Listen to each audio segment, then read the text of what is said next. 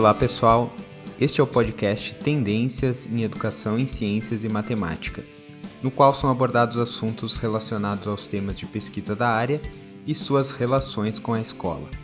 Buscamos aqui aproximar a pesquisa e a prática.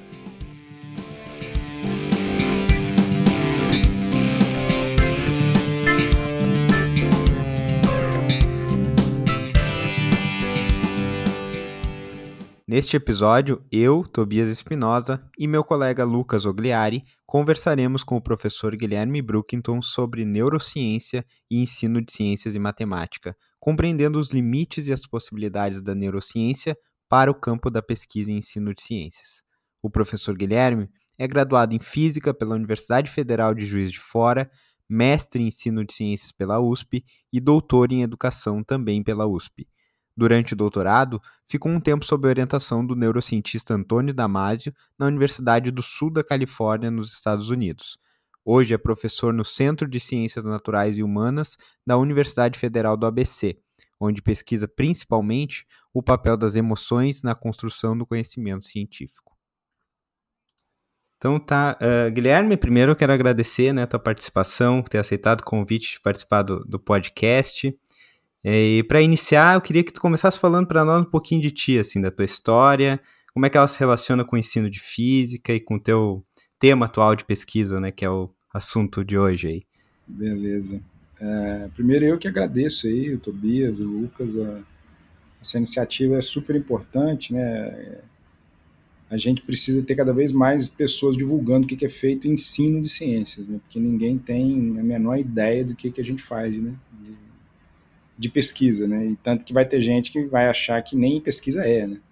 Mas é porque a gente não consegue né, sair das nossas próprias entranhas ali. Então é, é, é, super legal participar de um, um, podcast que tem essa oportunidade de levar o que a gente faz, né?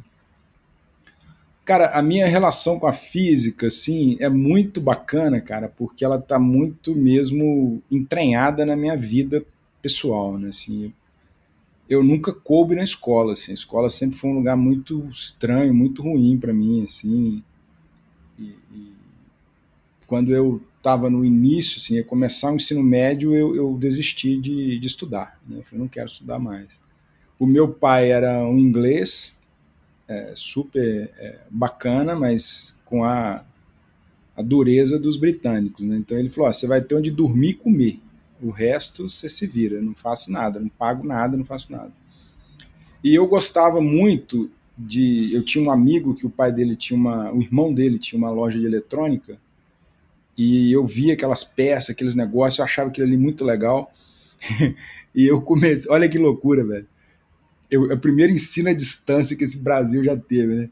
Eu fiz um curso, o curso de eletrônica por correspondência, cara, no Instituto é. Universal Brasileiro. Chegava as revistinhas em casa e eu comecei a consertar televisão, videogame, essas coisas. E aí, de repente, eu me vi com 16 anos com mais dinheiro do que todos os, os outros adolescentes da minha idade, porque eu ficava o tempo todo consertando TV, ganhando dinheiro com aquilo. E ali eu descobri o que, que era esse negócio chamado física, assim, eletrônica. Eu ficava lendo. Eu não, eu não me esqueço até hoje do desenho de uma mangueira com os eletrinhos passando ali como se fosse um, umas é. bolinhas. Clássico. Eu, cara, que negócio foda esse parado. Eu preciso. Aí eu quis entender é, é mais a física. E aí eu entrei para a universidade já querendo fazer física, né? O meu pai, ele era em inglês, com, com doutorado em cinco coisas diferentes, todas em, Cambridge, Oxford. E ele falava, Guilherme, você vai passar fome no Brasil sendo cientista, porque ninguém liga para ciência nesse país. Né? Isso ele falou há 40 anos atrás. Né? E ele falava, cara, é, ele se assustava muito, ele era também mais velho, né? então é uma diferença de geração e de cultura. Né? E ele dizia: aqui eu não acredito que as pessoas chamam de doutor quem não tem doutorado. Assim, ele ficava louco de, de médico, ficava dando uma pinta de coisa. E ele falou: cara, esses caras não entenderam nada, né? Assim, o doutorado não é para isso, né? Não é para você ficar tirando onda e, e, mostrando que você é melhor que os outros, né, cara? Isso é um, é um, é um negócio muito louco.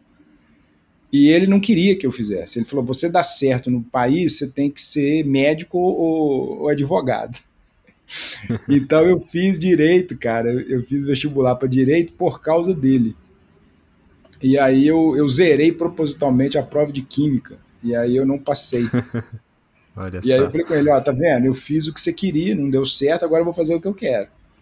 Ele falou, tudo bem, mas eu não pago nada, cursinho, não pago nada, você se vira. E, mas eu tinha notas muito boas, aí eu ganhei uma bolsa integral e fiz física e, e passei, né? E aí era o meu pai, é incrível, né? Assim, aí quando eu entrei para física, aí ele virou outra coisa, né? Assim, a gente falava de física direto, ele comprava livro e a gente discutia, era muito legal, assim.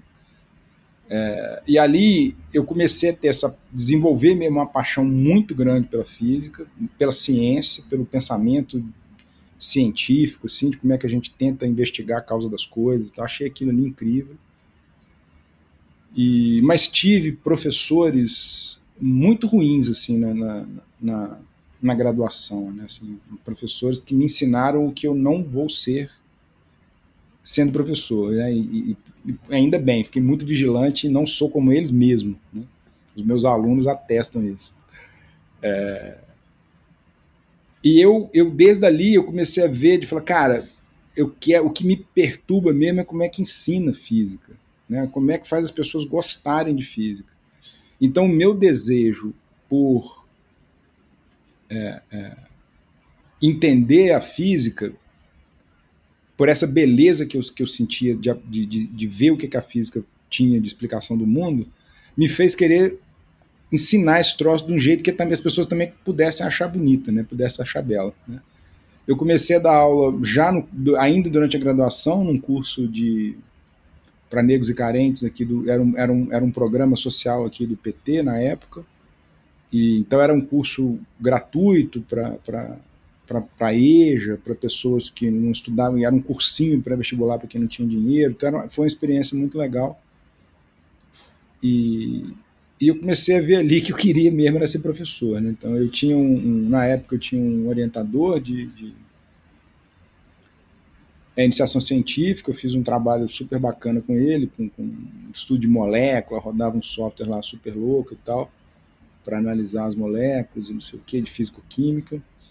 E, e aí teve a oportunidade assim, de, de conseguir um, um, um, mestrado no Max Planck, é, com bolsa, com tudo, né? Aquele, aquele glamour todo de, de ir para. Sim, imagina, Europa, né? né? E fazer e tal. E eu falei, porra, cara, eu quero mesmo ser professor de ensino ah. público, de escola básica, assim. E aí meu orientador achou que eu tava ficando doido, assim, chegou a ligar pros meus pais aqui, falou, ó, oh, Guilherme tá louco, tira isso da cabeça dele, vai morrer de fome sendo professor e tal. E eu acabei, cara, fazendo isso mesmo, assim, fui virei professor, fiquei dois anos dando aula aqui, em Juiz de Fora, que é onde eu tô hoje, coincidentemente, vim aqui ver minha mãe. E e aí, eu, aí isso, eu comecei a querer entender cada vez mais como é que se ensinava isso. Aí eu comecei a ler, e gra, olha que legal, graças a um professor meu de cursinho. Ele era um professor de cursinho, e ele sempre querendo já, e hoje ele é, fez doutorado, ele está é professor aqui no Estúdio Físico, um cara, um cara incrível. E ele sempre já querendo ali, enquanto ele era professor de um cursinho, né, super requisitado, ele já queria também a formação. Então ele foi o primeiro cara que, que me apresentou o SNEF. E aí uhum. eu fui com ele para um SNEF, cara, né? Que para quem está ouvindo é o Simpósio Nacional de Ensino de Física. E eu fui com ele para um SNEF lá em Natal. E ali que eu descobri o que, que era esse negócio de ensino de física. Aí eu tive contato ali com os textos da Yasuko, do, do Menezes, da Maria Regina Kawamura, assim, um negócio que eu, é um universo que eu não sabia. E eu comecei a ler aquilo e falei, porra, eu quero fazer isso aqui, eu quero ensinar melhor, quero saber como é que ensina. Aí eu fiquei juntando dinheiro aqui. Quando eu estava com a grana razoável, eu morava com meus pais aqui, cidade pequena, juntei um dinheiro. Aí quando eu estava com a grana razoável, eu fui para São Paulo fazer o mestrado lá na USP, no Interunidades, e para trabalhar com ensino de física. Né? Aí eu fiz o mestrado lá com o Maurício Petrocola em ensino de física moderna mas eu já queria ver mais. Aí assim, eu já estava sendo sugado pela neurociência ali, de tentar entender o cérebro e tal. E aí eu resolvi fazer no doutorado um, um trabalho com, com neurociência das emoções, que eu queria entender o papel da emoção na, na aprendizagem conhecimento, de conhecimento, científico. Aí eu fiquei dois anos né, nos Estados Unidos com Antônio Damasio, que é um neurocientista né, especialista em emoção, um dos caras que mais estudou estuda emoção. E aí voltei, fui professor da Unifesp, e depois eu agora eu sou professor da Federal do BC lá em Santo André, tem um campus em Santo André, um campus em São Bernardo. E fiz um pós-doutorado em neurociência e educação e agora eu estou no segundo pós-doutorado que é em neurociência da consciência. Então, é, eu não consigo dissociar a minha pesquisa e a, minha profissão da minha vida pessoal, assim, não, não, não tem distância assim, entre as duas. Então, assim, Guilherme, já que tu falaste um pouquinho da, sobre neurociência, né, para a gente começar a tratar do tema do episódio específico, especificamente, né, poderia nos falar um pouquinho do que é a área chamada neurociência e como ela se relaciona com a educação, assim, do que se ocupa esse campo de pesquisa, que é um pouco recente, né, que relaciona a neurociência e a educação? É, então, cara, a, a neurociência ela tem uma história interessante, né, ela, se você olhar, ela, ela a, as raízes desse troço tá lá na, nos gregos, lá na, na, filosofia antiga, que a galera começando a tentar entender o que, que é consciência, pensamento, mente, essa parada toda, né? Isso ficou 2.500 anos aí e ninguém tem uma resposta, ainda continua sem resposta. Mas é, é, no século XIX início do século XX, a, a, psicologia começa a surgir como, como campo de pesquisa, né? E, e pesquisadores da psicologia como, por exemplo, William James nos Estados Unidos e o, e o Vygotsky na, na Rússia, esses caras começaram a se debruçar ali sobre como é que funciona a mente, o que é consciência, quais são os processos cognitivos que levam a gente a tomar decisão, a gente a pensar, a gente se emocionar. E, então a neurociência ela, ela surge desse. Você já tinha um, um, um, grande, uma grande área de pesquisa em psicologia, e aí, de repente, surgem as tecnologias capazes de estudar o cérebro vivo. Porque até então você só estudava esperando o cara morrer, abria lá, dissecava e via o que estava acontecendo. E depois, quando surge EEG, e principalmente quando surge a ressonância funcional, aí esse troço explode e aí a galera passa a estudar então o sistema nervoso central, a sua unidade mínima ali, que é o neurônio, e começa a ver então como que o cérebro é, é, é, capaz de processar esses estímulos, fazendo com que a gente então pense, que a gente se emocione, que a gente decida, essas funções básicas aí é, é, é cognitivas. Né? É super legal ver que, que a, cisão feita pelo Platão se, seguiu e segue até hoje, né? Então, no início, a neurociência se você olhar, a neurociência tem o quê? 100 anos, ou até menos, se, se você for pegar mesmo um estudo mais, mais, mais consistente ali do sistema nervoso. Né? É, a galera só se preocupava com cognição, né? Com, com função executiva, com, memória, atenção, blá, blá, blá. Tanto que aí, em 89, com, com o trabalho do Panksepp, e depois em 94 com o Damasio, esses caras começaram a olhar para as emoções a ponto de criarem uma área que é a neurociência afetiva. Né? Então, assim, mantém essa diferença entre cognição e emoção, vem lá do, do Platão, segue tem um campo de conhecimento que é a neurociência cognitiva, outro que é a neurociência afetiva. Mas a gente sabe hoje que essas coisas são inseparáveis, não dá para ter emoção sem cognição e vice-versa. Né? Então, onde que a educação entra nisso? A educação entra nisso quando esses caras começaram a dar atenção maior para os processos de desenvolvimento do que apenas os processos de doenças, assim. Porque a ideia era sempre essa, né? Você usava a neurociência para entender doença, para entender Alzheimer, Parkinson, como é que e aí de repente alguém pensou não, peraí, vamos tentar ver como é que é a cognição, como é que é a memória. E aí falou, para aí foi um passo para ver como é que se educa e como é que se desenvolvem essas funções. Então a neurociência e educação é um campo bem recente, deve ter, sei lá, 20 anos, e, e, e, tem ganhado corpo cada vez mais nos últimos anos. Eu, quando comecei a me interessar por neurociência e educação, foi em 2008. Foi, foi exatamente quando eu comecei a pensar sobre emoção e aprendizagem. E eu me recordo, cara, como se fosse hoje, assim, no Brasil, praticamente ninguém falava disso. Eu fui no Rio de Janeiro, encontrei com, com o Roberto Lente, que é um dos maiores neurocientistas do país, e, e eu falei com ele, ele achou aquilo muito legal, ele, ele, ele tinha ido para a China e tinha visto um centro fudido lá na China de ciência da aprendizagem, assim, um negócio gigantesco e tal. E aí ele tinha me dito, falou, cara, eu vou esperar aposentar para quando eu me aposentar eu vou me dedicar só à neurociência e educação. E assim ele fez, né? Ele criou a rede de ciência para educação e ele, ele, ele é o, é, o, presidente da rede, diretor, sei lá, a, a parte burocrática eu nunca entendo aí das hierarquias. Mas é um negócio de um esforço pessoal dele, de juntou gente pra cacete, pesquisador pra cacete, e é no país a, a, a maior centro de pesquisa, assim, que reúne pesquisador do país todo, voltado para a educação. Né? E tem várias, aí é ciência para educação, porque aí tem uma galera de psicologia, tem uma galera da biologia mesmo, que vai ver ciclo circadiano, sono. Então, se mistura aí, de tentar entender como é que a gente aprende as coisas.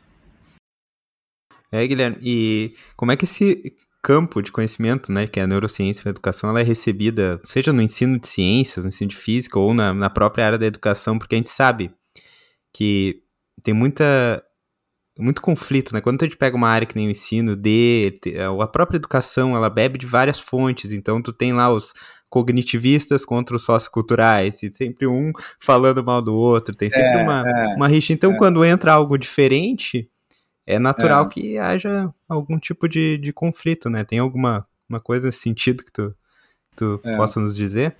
Cara, então, é, a neurociência e educação eu vou falar especialmente no, na educação, tá? No ensino uhum. de ciências, ainda é praticamente incipiente, assim. Não tem ninguém Sim. que está querendo de fato se dedicar a isso. É quase não tem ninguém assim. Estou falando de maneira geral, né? Porque também não estou uhum. olhando lá dos outros. Estou dizendo é de maneira geral tem pouco interesse nesse nesse campo. Eu vou falar daqui a pouco o porquê. Se eu não falar, me lembre. É. Mas na educação como um todo é, é, é, é assim, é 8 ou 80 ou é uma galera que acha que é a panaceia que vai salvar a educação, os alunos vão aprender igual máquina e vai ter ali um programa pedagógico 100% de eficácia que vai salvar todo mundo. Ou é a outra galera que fala que não serve pra porra nenhuma, que tudo já foi dito pelo Piaget e no fim o que, que você faz hoje é só confirmar o que já foi falado por Paulo Freire. Então, assim, é, é, é, esses são os dois movimentos mais comuns que eu vejo e, e vivendo disso mesmo, assim, eu tomo porrada dos dois lados, né? Assim, então é, é, um negócio muito doido.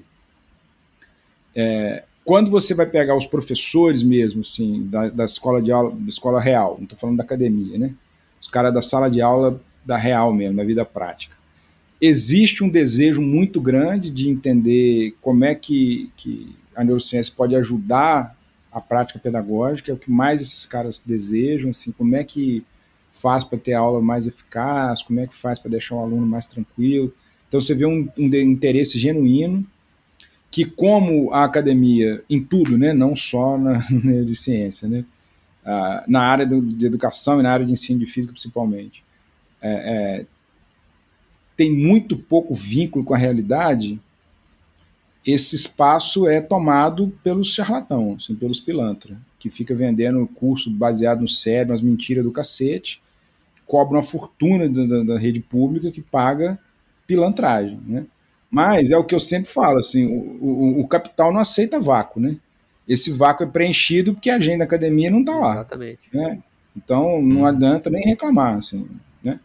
É, e, e aí que eu acho que é o grande drama, assim, porque e isso, de novo, é como um tudo, né? A gente chegou a fazer uma pesquisa, a gente não publicou, porque foi uma pesquisa, uma, a aluna depois, ela teve um problema pessoal muito sério, ela deixou de lado. Mas a gente, é, é, é assustador, cara, assim, é assustador.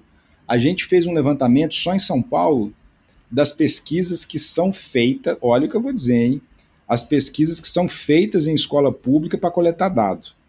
Tá? Então eu fico lá um ano na escola, aplicando a minha sequência didática, coletando dados, defendo meu doutorado, sou foda pra caralho, viro professor da universidade tal. E aí você pergunta: esse cara voltou algum dia naquela escola onde ele colocou dado? Onde ele coletou dado? Não voltou. Provavelmente não. Né? Então tem uma parcela enorme, enorme, enorme de pesquisadores que coletam dados, faz tudo na escola e nunca mais volta, tá? E aí é meia culpa. Eu fiz isso no meu mestrado. Né, eu fiquei um ano na escola, a gente teve, ah, eu ainda tenho, eu ainda tenho um, um, um alívio, porque a, a, o nosso projeto conseguiu bolsa para pagar cinco professores da rede pública, né? E esses, todos esses cinco depois foram fazer mestrado, doutorado, então pelo menos teve um, um ganho qualquer ali, porque eram professores que aplicavam as sequências que eu tinha criado. Mas a sequência que eu particularmente fui lá filmar para pegar os meus dados, eu nunca mais voltei na escola. Eu nunca mais voltei na escola. Então isso é um drama enorme. E aí quem está na escola é o objetivo, a positivo, vendendo vendendo apostila, vendendo isso, que a galera da, da academia fica metendo a boca, fica pondo defeito de tudo quanto é jeito, mas não propõe porra nenhuma. Não propõe nada diferente. Então, com a neurociência é exatamente a mesma coisa. E aí vai estar tá na escola agora o cara que quer vender negócio de eh, inteligência emocional e não sei o que baseado. Não tem nada baseado no cérebro. Tudo, entendeu? Tudo pilantragem mesmo, assim, de, de, de última geração. Assim, é um negócio horrível. É, tem é duas coisas, né, Guilherme? Tem essa crítica que tu faz do, do, da, do deslocamento que a gente tem da academia com a escola, a gente vai lá, usa, usa e abusa do, das pessoas, dos professores, depois não, não volta, não tem retorno nenhum. E tem esse aspecto também que na neurociência, como outras coisas, elas, uh, métodos ativos, tu pega assim, ó, são coisas que ficaram banalizadas, né? Apesar de ter pesquisa séria com método ativo e, obviamente, com neurociência, aquilo talvez pelo encanto que gera nas pessoas, as pessoas pegam ali uma qualquer coisinha, empacotam, vendem e acabam distorcendo tudo que, que é sério, né? Então isso é, é, é gravíssimo, né? Gravíssimo. É gravíssimo. Uhum. E tá, entrando na, na, na, questão da.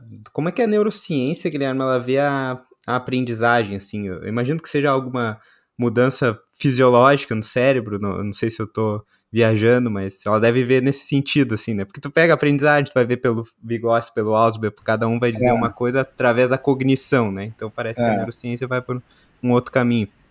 Isso.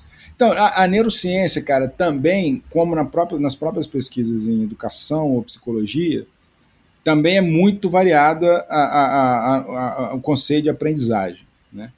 Isso tem mudado cada vez mais, porque até então esses caras todos eles tinham aquele cacoete lá do cara que só faz pesquisa com rato. Né? Então eles vão falar que o rato aprende igual um menino aprendendo equação diferencial.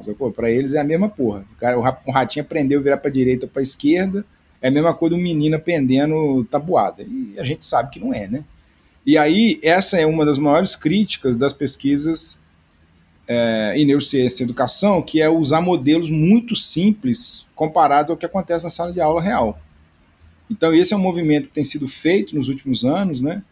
É, de tentar usar o que a gente chama de contextos mais naturalísticos, ou seja, muito mais parecido com sala de aula, então tentando evitar coisa muito controlada assim de laboratório, de preso dentro da ressonância, então para tentar vir um mais próximo da vida real. Obviamente que isso traz todas as dificuldades de fazer pesquisas é, é, com, com, com, evidências mais robustas assim, sobre intervenção, por exemplo. Né? Mas uma mas, só, é, só uma, desculpa interromper, Guilherme, mas a gente tem comentado aqui nos claro. episódios passados do podcast de como é complexa, né, essa questão da sala de aula, né, como é, o pessoal não entende isso aí, né, quem está de fora não entende a complexidade que é a sala de aula, aquele momento, né. Exatamente, exatamente. É, é, complicado pra caramba, né, cara? E você querer. É bom você ter falado isso, depois você me volta aí para não ficar na, na, digressão muito grande aqui, mas eu não vou perder a oportunidade aí que o Lucas. É, o, o, que, o que que eu vejo como um super problema, que eu acho que é importante a gente discutir cada vez mais, por isso podia fazer um podcast só sobre isso aí, vocês que estão interessados em discutir essa coisa do ensino de ciência. O que que eu vejo na minha vida prática, como alguém que quer estar na interface entre neurociência e educação? tem-se no Brasil, e eu vou falar, eu vou reduzir ao ensino de física, que é onde eu, eu, eu navego. Né? Uma, um, um rechaço enorme, enorme, a ideia de você fazer um experimento mais controlado para tentar ver se a intervenção que você faz funciona ou não. É enorme. De amigos pessoais é meus verdade. que não conversam comigo mais, eu, eu perdi amigos pessoais mesmo, assim que não conversa comigo mais, aparecerista de FAPESP, falando se não se faz experimento em sala de aula. Eu estava coletando dado no meu primeiro pós-doc, eu tive que mudar, eu tive que tirar o experimento, porque ninguém ia fazer os testes que eu precisava fazer, eu tinha que colocar estudo.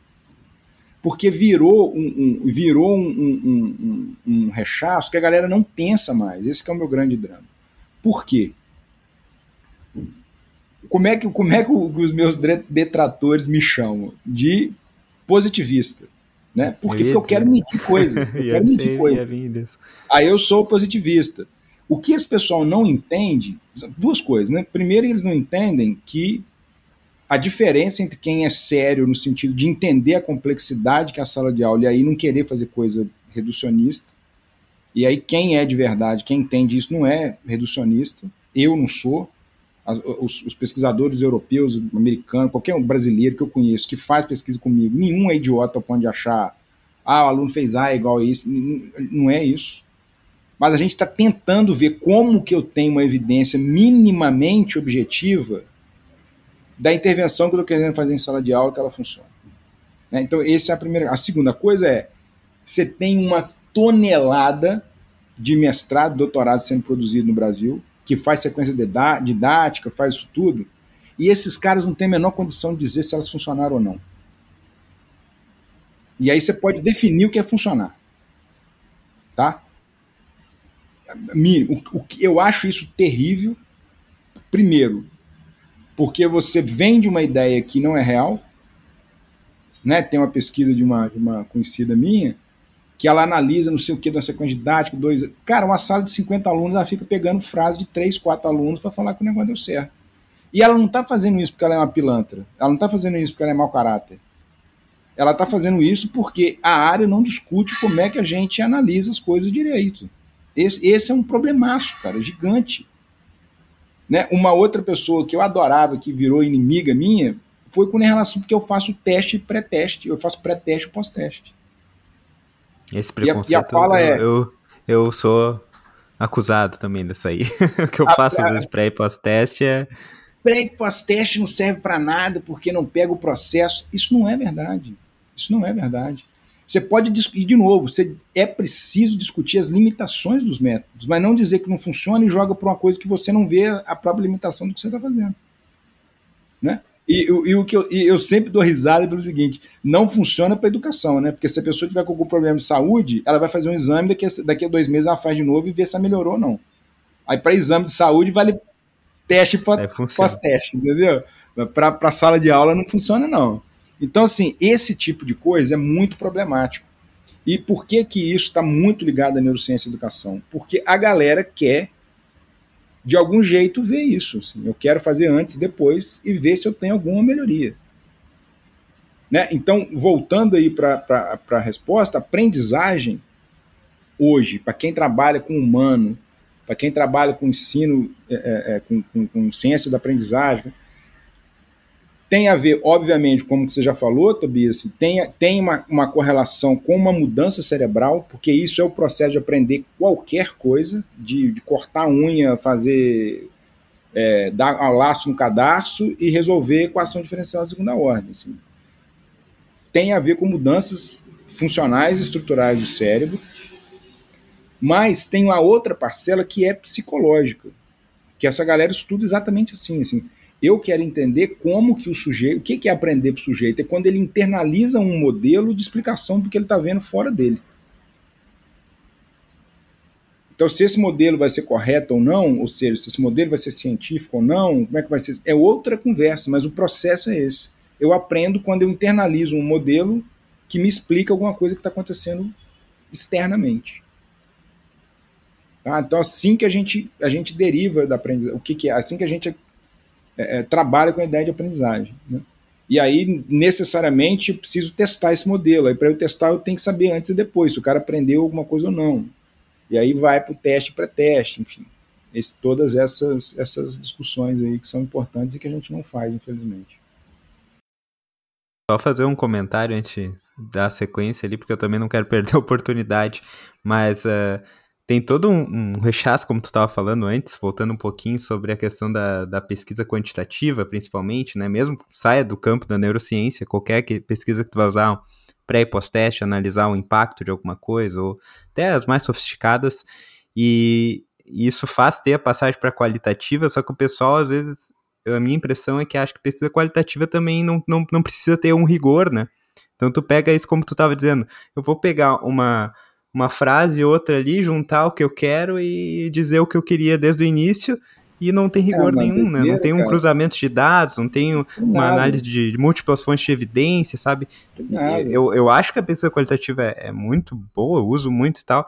E só que também tem gente que acha que ah, posso fazer qualquer coisa já que é qualitativo. Cara, então... também para não perder a oportunidade. Essa era uma crítica que tinha na época que eu fiz mestrado, assim, minha, minha professora que me orientou, a Helena Cury, ela dizia assim, olha, cuidado depois se for para educação para não virar o romancista, né? Vai escrever novela, romance, que o pessoal que escreve, que vai, vai fazer um mestrado, doutorado, começa a escrever um pouquinho melhor e começa a ganhar pela escrita, né?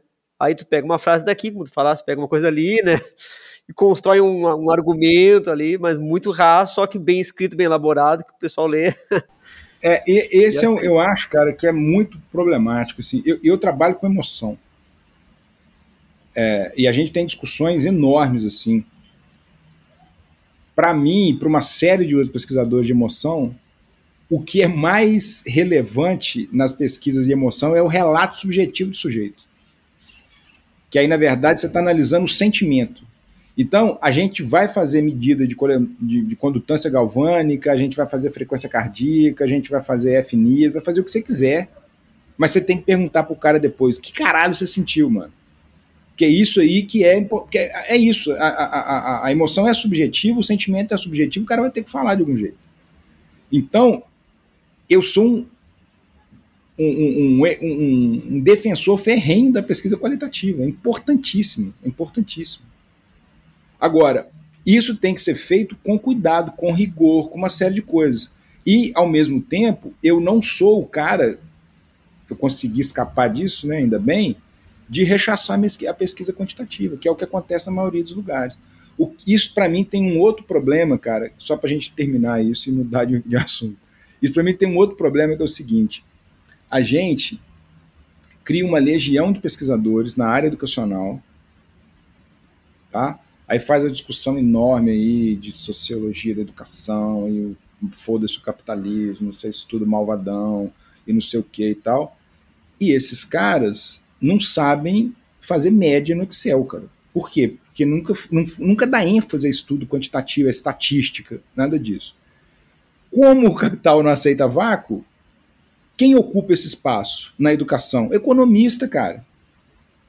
Você vai ver todo ano quem vai ficar falando do que, que, que deu certo, o que, que não deu, como é que tira escola, corta escola, para onde dá dinheiro. É economista. Por quê? Porque a gente acha que quantitativo não é, não é importante, estatística. Pega aí, cara, e se quiser achar que eu estou sendo maldoso, pega aí, cara, quantos aí que estudam estatística né, na sua graduação e na, na, na sua pós-graduação. Mesmo que não for usar, entende qual que é a diferença de mediana para média? Eu consigo ler um, um, um, um gráfico ali para saber se aquilo ali deu certo, deu errado. E aí a gente vai seguindo nisso. E aí joga fora tudo. Aí joga fora o experimento. Né? A gente mandou um projeto para a FAPESP, cara, foi do caralho. É, é, a minha companheira é doutora em psicologia, né? E, e Vygotskiana. A gente se conheceu na Rússia, para vocês terem ideia, né? É, e, e, ela tem um projeto incrível, cara, que ela quer, ela quer replicar uns experimentos que o Vygotsky fazia lá em 1925, incríveis, e que não tem, não tem replicado, não tem dado daquele troço. Ele só cita os experimentos que são muito geniais, mas não tem dado.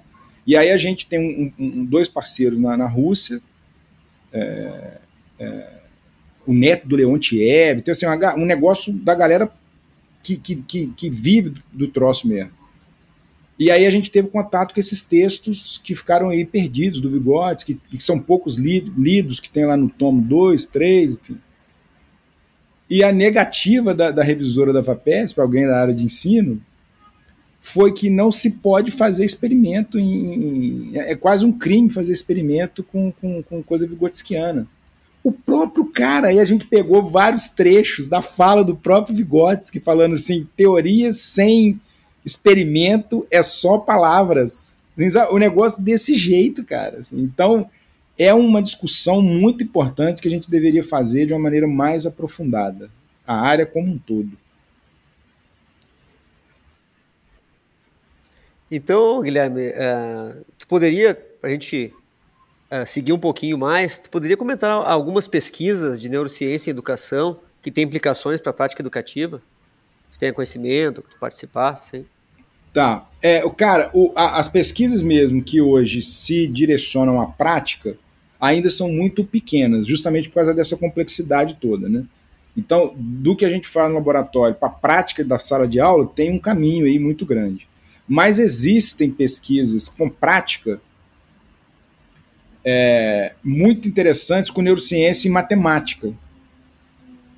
Tem muita coisa legal. Assim. Então, é, tem, tem é, uma galera encabeçada inicialmente pelo Stan que é um francês, lá da acho que Universidade de Paris, o CNRS, enfim, é um, é um cara lá, o Stan e esse cara ele foi um dos pioneiros a estudar o que ele chama de sistema numérico aproximado no cérebro. O que, que esse cara viu? Que existe uma circuitaria absurdamente específica no cérebro que dá conta de processar quantidades. Só para vocês terem ideia do, do, do, tamanho do negócio, olha que foda. Você põe a pessoa, você bota a pessoa na ressonância magnética.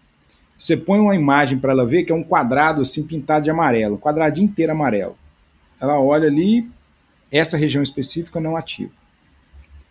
Aí você coloca um quadradinho, só que agora com bolinhas, ou seja, tem quantidades ali, 4, 5, 6 bolinhas ali. Aí essa porra dessa região ativa. Você mostra o, algo, o, alga, o algarismo 4 que já é, uma, já é um pula, um, pu, um puta pulo cognitivo aí de passar de quatro bolinhas para um algarismo 4, que é um símbolo. Essa região ativa. Você mostra a letra A, que é outro símbolo. Essa região não ativa, porque não é matemática. Aí você mostra a palavra, você mostra a palavra amor. Essa região não ativa você mostra a palavra 4. Essa região ativa. Ou seja, é super especializada para quantidade. E aí a teoria desses caras é que é o desenvolvimento, é a partir do desenvolvimento dessa, dessa rede neural que a gente consegue, que ela, ela faz o que então? Ela, ela detecta, processa e entende quantidade. É a partir dela que a gente vai aprender a decodificar e depois representar simbolicamente as quantidades e fazer a mágica toda acontecer e de, de identificar quatro palitinhos, você vai lá para fazer equação diferencial lá, de ordem n. Né? O que, que esses caras viram? Que bebês de três meses diferenciam quantidades. As pesquisas são incríveis. Então, bebê de três meses detecta quantidade, bebê de seis meses detecta, chimpanzé detecta. Então, existe uma, uma, uma, é, uma, essa rede especializada, principalmente nos mamíferos, que é capaz de detectar a quantidade. Então, o que, que esses caras estão fazendo agora nos últimos 10 anos? Eles viram isso, viram que essa porra existe, que está ligado ao pensamento matemático. Eles viram depois com matemáticos, assim, os caras de matemática teórica fodida, que esses caras têm essa mesma rede ativada. Então, eles, eles, a, a, ideia é que tudo que a gente então é capaz de construir de pensamento matemático tem como base essa áreazinha que já está no cérebro lá desde três meses de idade. O que, que esses caras fizeram então? Eles desenvolveram, tem uns cinco ou seis pesquisadores, que desenvolveram uma série de práticas, de jogos e tal, para poder fazer com que a criança vá cada vez mais ativando essa região a partir lá de uma série de jogos que eles testaram com os caras dentro da máquina. Mas isso já virou um joguinho que vai no computador, que vai trabalhar ali com a, com a, com a mente da criança para ver se a criança aprende, aprende cada vez mais. Isso é super interessante por dois motivos.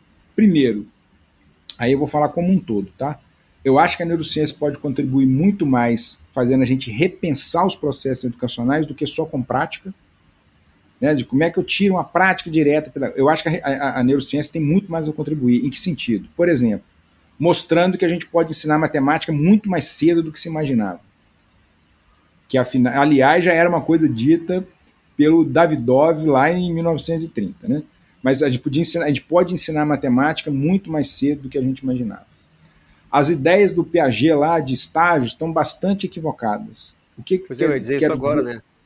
Pré-operatórios é. estágios do Piaget tá lá. muito equivocado. o que, que a gente cima, parte matemática. Exatamente.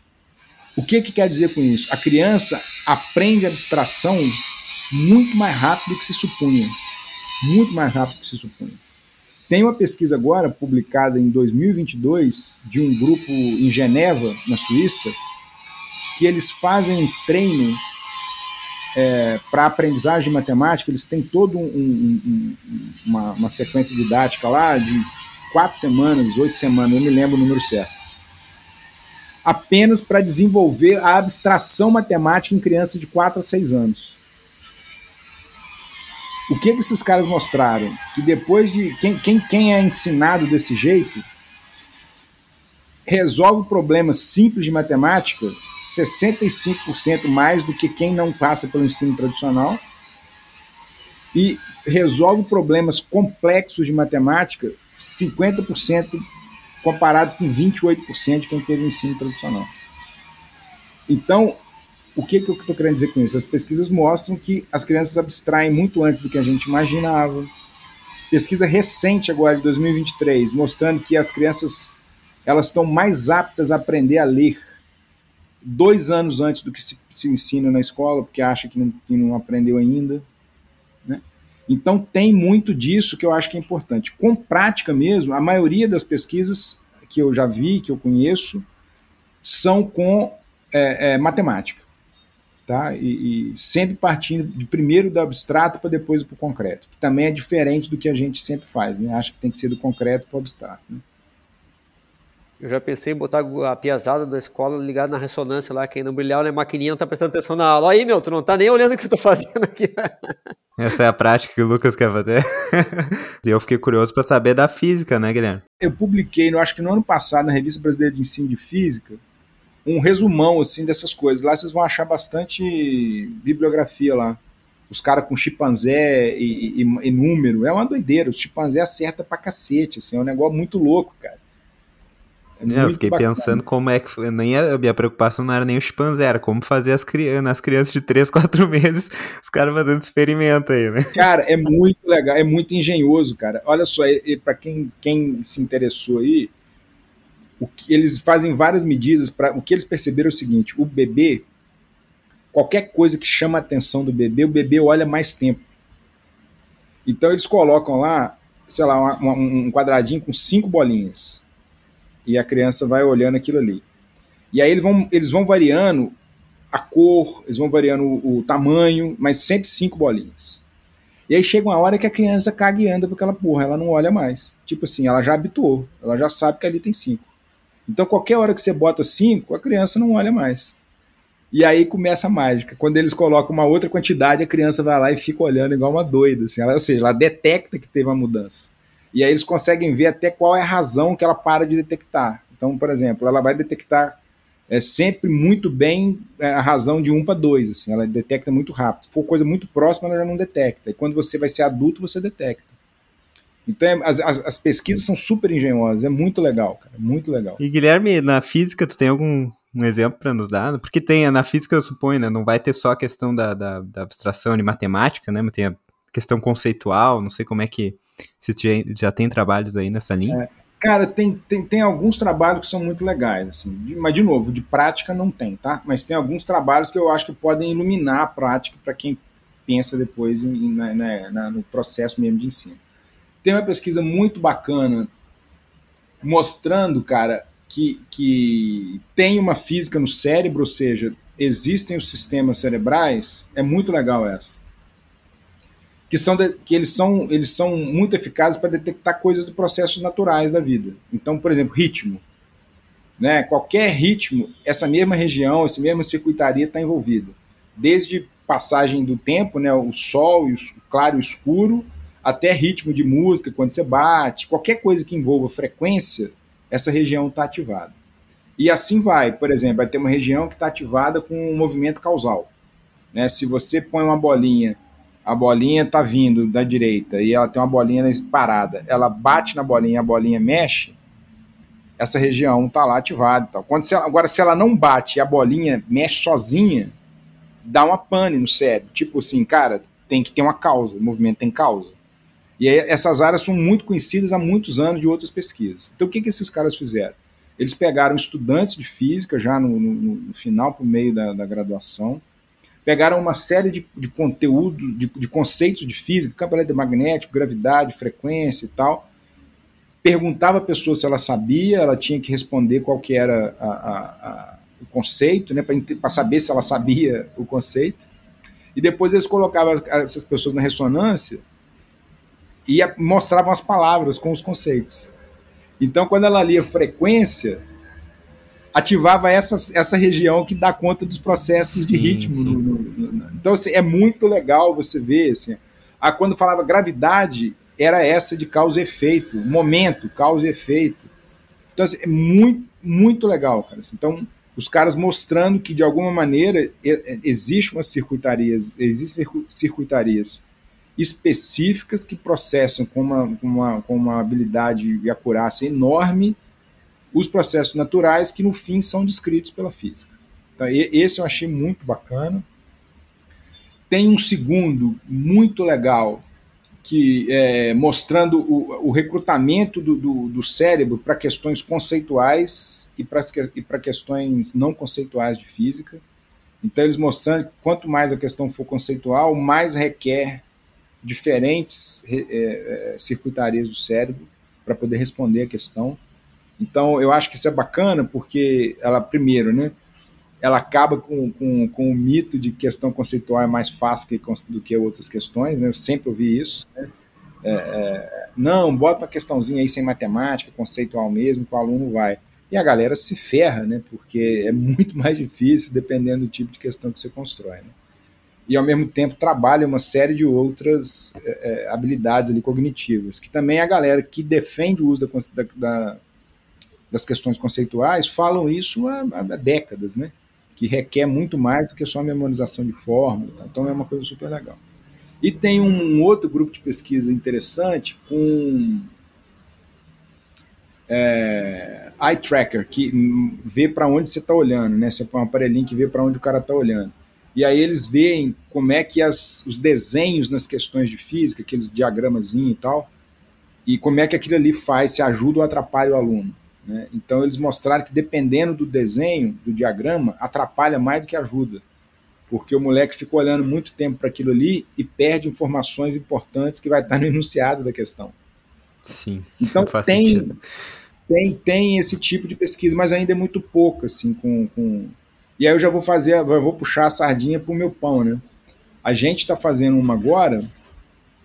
É, a gente deve publicar é, daqui, a algum, daqui a alguns meses que a gente está tentando ver, cara, se a prática do professor, se, a abordagem que o professor usa numa aula de física impacta na emoção que os alunos sentem, né, que eles sentem na sala de aula. Então a gente, a gente gravou um curso de relatividade é, dado numa universidade pública para um curso de licenciatura. A gente gravou duas turmas, uma de noite e uma de dia.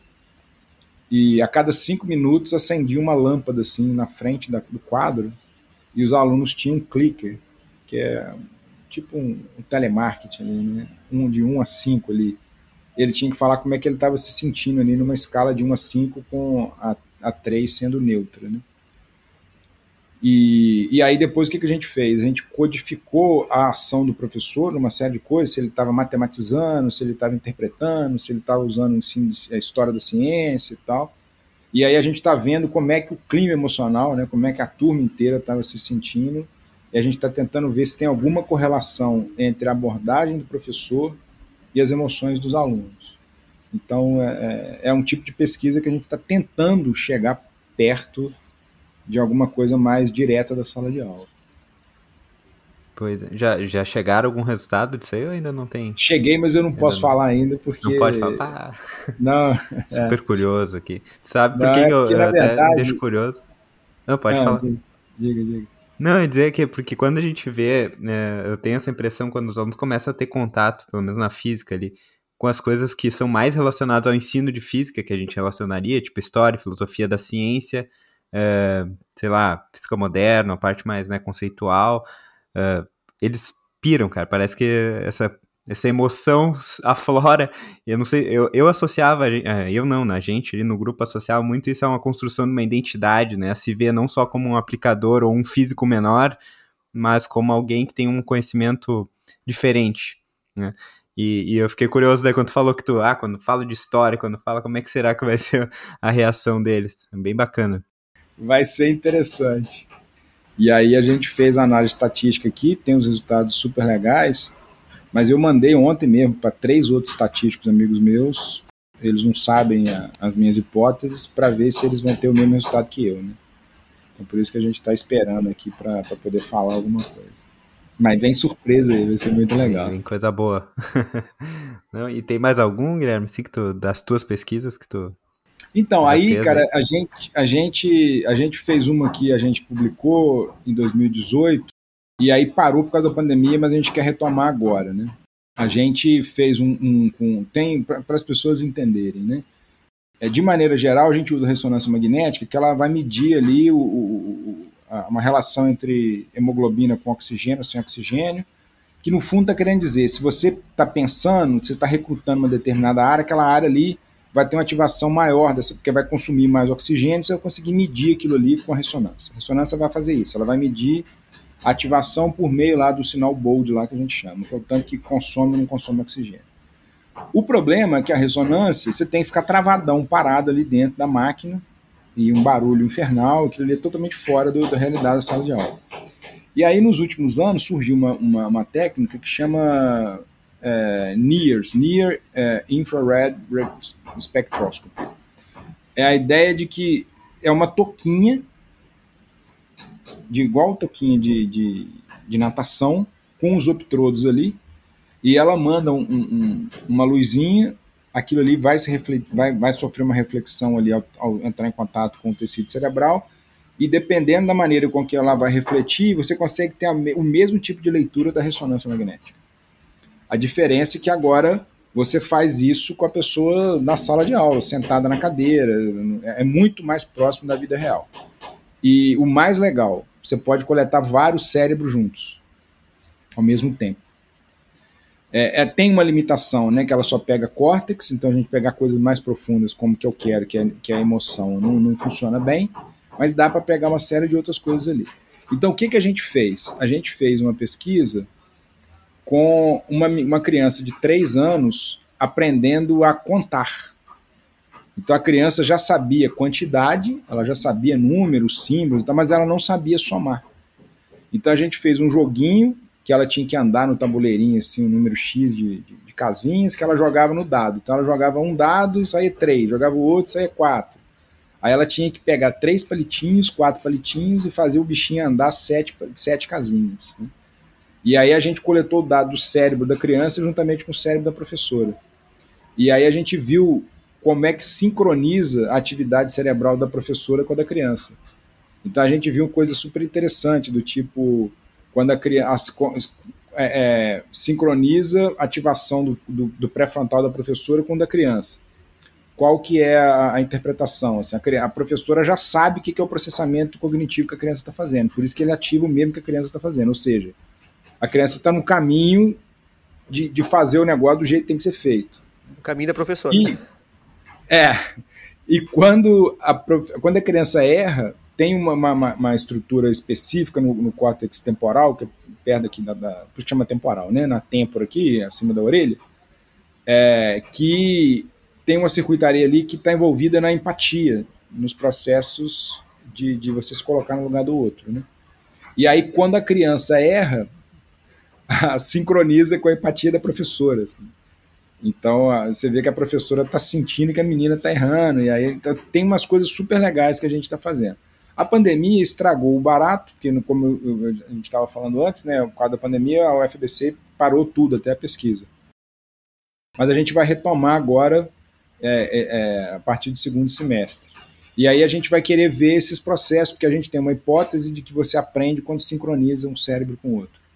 Então a gente vai testar essas hipóteses. E aí qual que é a, a, a, o que a gente quer fazer? Achando que isso é real, achando que isso existe, qual tipo de prática pedagógica promove mais que isso aconteça?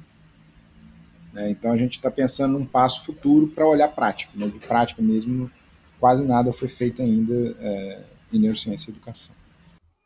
Ah, muito bacana. Enquanto tu falava, Guilherme, eu fiquei. Já, já viajei aqui, já criei uma pesquisa. Imagina só, cara.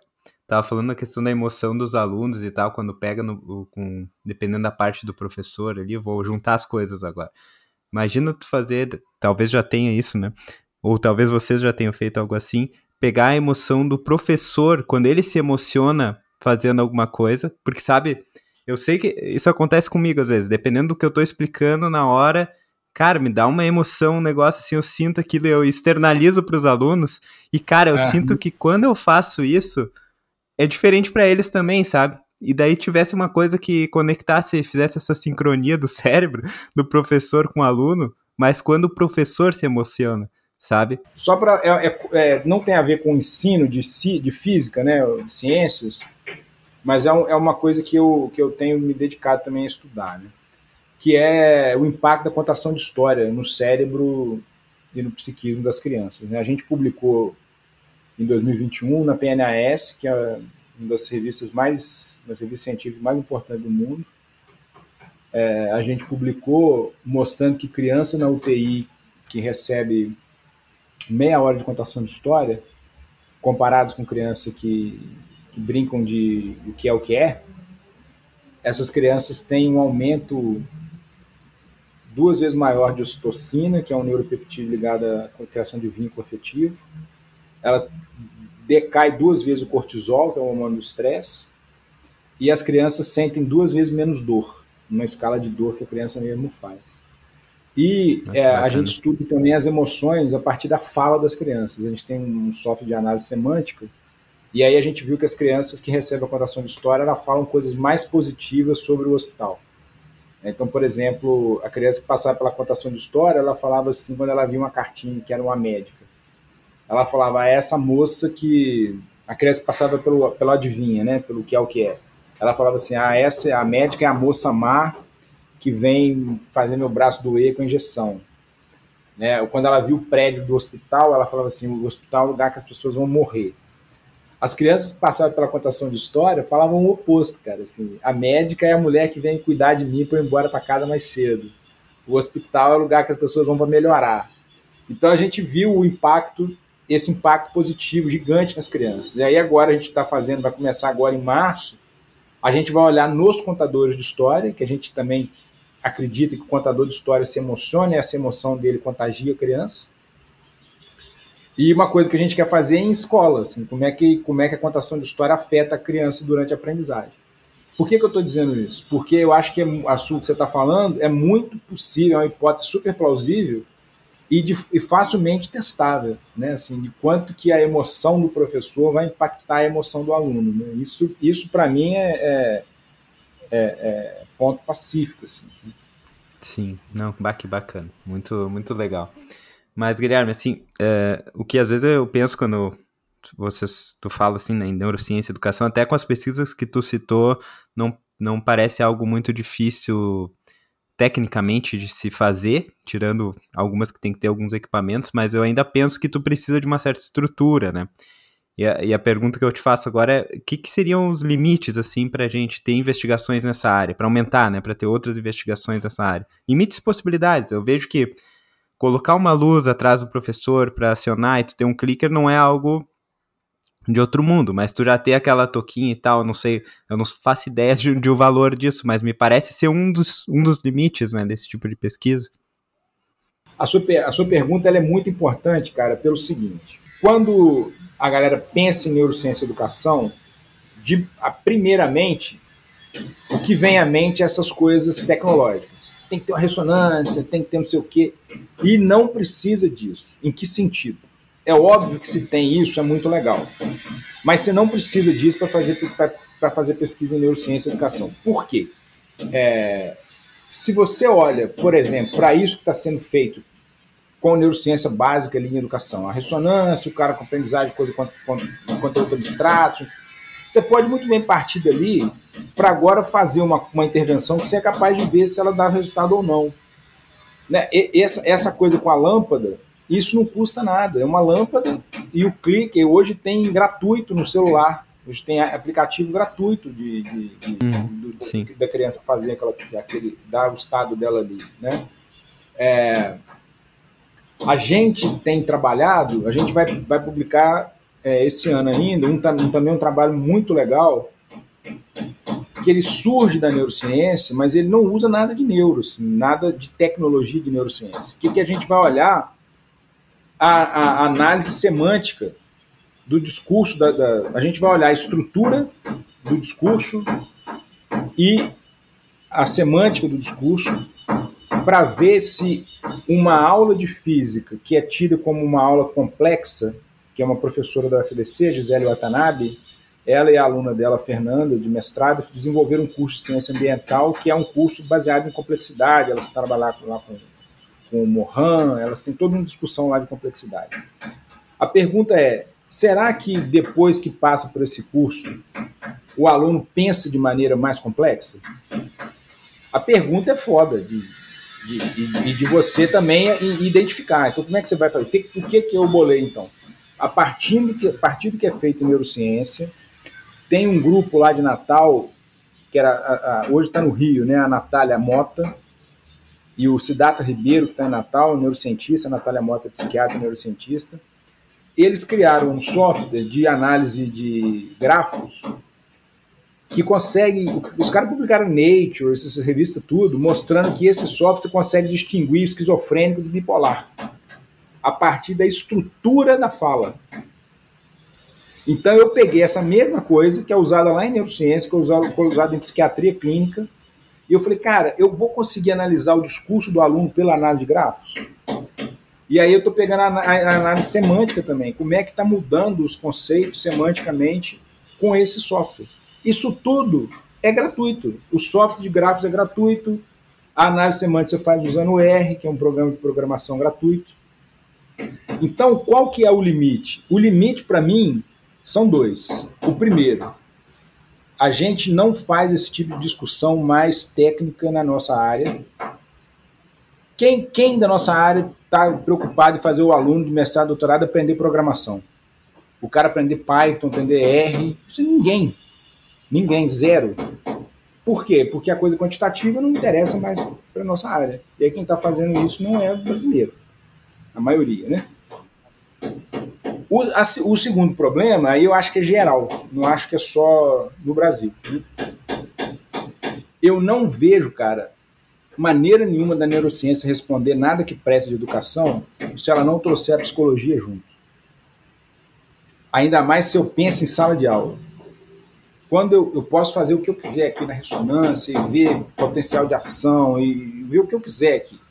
Na hora que eu vou falar, cara, como é que eu ensino essa porra? Aí é psicologia, cara. Aí é Vygotsky, no meu, no meu quem é, quem é da, da, do, outro, do outro referencial teórico, siga lá o seu Feliz da Vida. Eu sou é, psicologia história cultural, né? Então, é, é, é, eu vou pegar esses caras. Aí quem for construtivista tem que pegar os construtivistas. Cada um vai pegando quem for, mas o suporte dado pela neurociência e o suporte dado pelos dados empíricos, para mim é que fazem a potência dessa discussão de neurociência e educação. Sem a gente conseguir juntar essas três coisas, eu acho que não vamos chegar muito longe.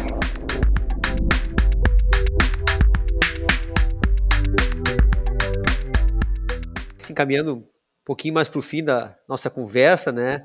Tem uma pergunta que a gente faz, é, vem fazendo em todos os episódios do podcast, e assim, ó, frente aos assuntos que tu trouxeste hoje sobre neurociência, sobre matemática, física e ciência, enfim, né? O que é para ti, cara, ser professor de física, ou matemática ou ciência? Para mim, eu, Guilherme, eu, sem querer é, é, generalizar ou nada assim, para mim, ser professor de física é produzir o encantamento da materialidade do mundo nas pessoas. Eu, eu, eu cada vez mais eu acho o mundo material cada vez mais lindo, sem precisar de nenhuma explicação sobrenatural para explicar o mundo de uma maneira linda e bela. Então, para mim, professor de física é despertar beleza e o encantamento a partir da, da, da física. Isso, para mim, é ser professor de física. Oh, show. Foi poético até. Mas e, e assim, sobre indicação de, de livro, de coisa e tal, a gente comentou mas, é, um pouquinho atrás, né? Tu teria alguma indicação de livro ou de artigo sobre o tema para quem está nos ouvindo, né? Cara, dar um start de, aí no assunto. Eu acho que assim o que é mais seguro, porque tem muita coisa ruim sendo feita, que é, de novo é uma área que, que é, teve um hype muito grande, é super fashion, né? Neuro qualquer coisa, super sexy, então tá na neuroeducação tá tendo muita muita pilantragem. Assim. O que eu acho que é bom começar, e ali também vai ter acesso a muito artigo, muita, muita referência, são os livros do Stan Deane.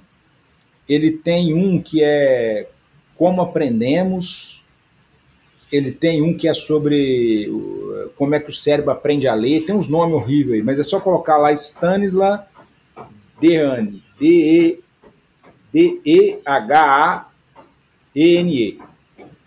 Então você acha facilmente aí no, no, no Google.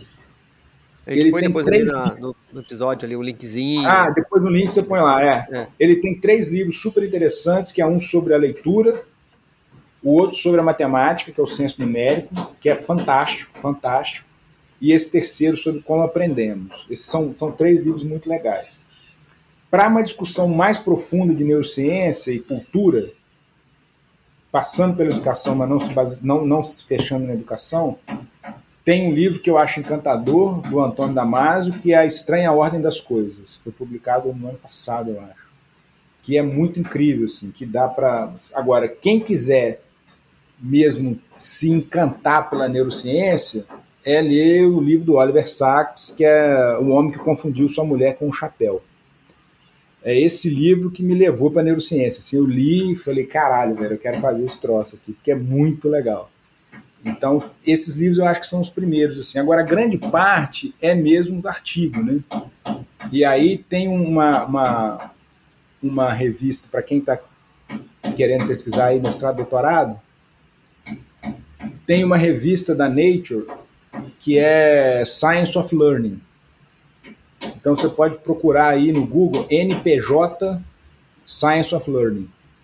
E ali você vai ver muita coisa que está sendo feita, aí vem de psicologia, vem de neurociência, tem umas coisas muito legais.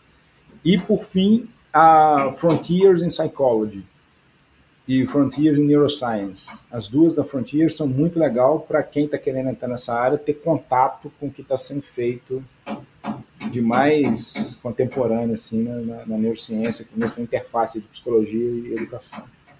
Maravilha. Bah, Guilherme, te, te agradece imensamente a tua participação, foi muito legal. E, cara, deixar o espaço aí se tu quiser fazer uma mensagem final aí pro pessoal, fica à vontade agora. Eu agradeço, fico, fico bastante feliz, espero que quem ouça aí divulgue cada vez mais esse podcast, a gente está precisando disso. E estou aberto aí para quem quiser colaborar, quem quiser discutir, porque não existe Leonardo da Vinci mais, né? Se a gente não fizer coisa junto, cara, não vai dar nada. Então é preciso unir forças aí para a gente fazer as pesquisas mais de maior impacto, assim, se a gente quiser de fato melhorar a educação nesse país, principalmente a educação científica.